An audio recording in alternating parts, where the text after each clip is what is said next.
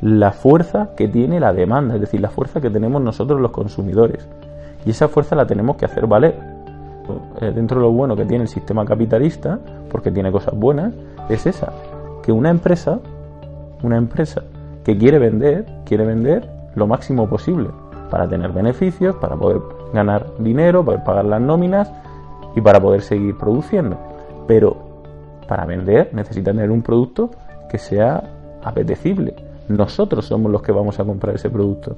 Por lo tanto, si nosotros exigimos, eh, no sé, en los alimentos, si nosotros elegimos que los alimentos eh, a los animales se les trate correctamente y demandamos y compramos solo aquellos productos en los cuales nos certifican que esos animales están bien, estar bien no me refiero a que la jaula sea más grande, estar bien me refiero a que esos animales vivan en su naturaleza.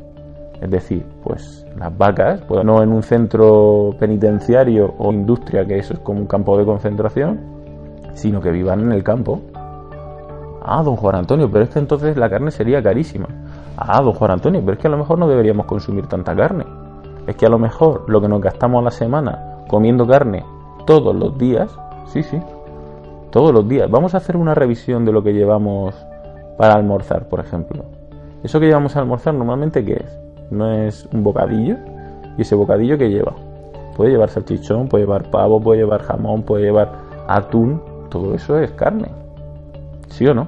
Y por la tarde, ¿qué cenamos? Y eso es el lunes. Y lo que comemos. Y el martes y el miércoles. Si analizamos, ¿podemos decir que comemos carne todos los días? Yo creo que sí. ¿Y es necesario comer carne todos los días?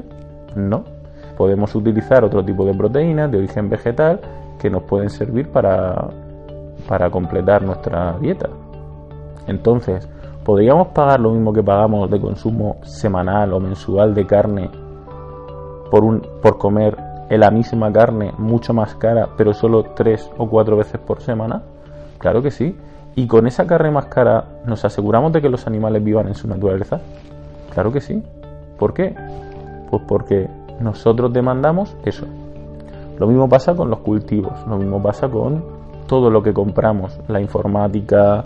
Eh, si nosotros exigimos que los teléfonos, los ordenadores que compramos sean 100% reciclables, ¿qué empresa va a vender más? Aquella que me garantice que son 100% reciclables.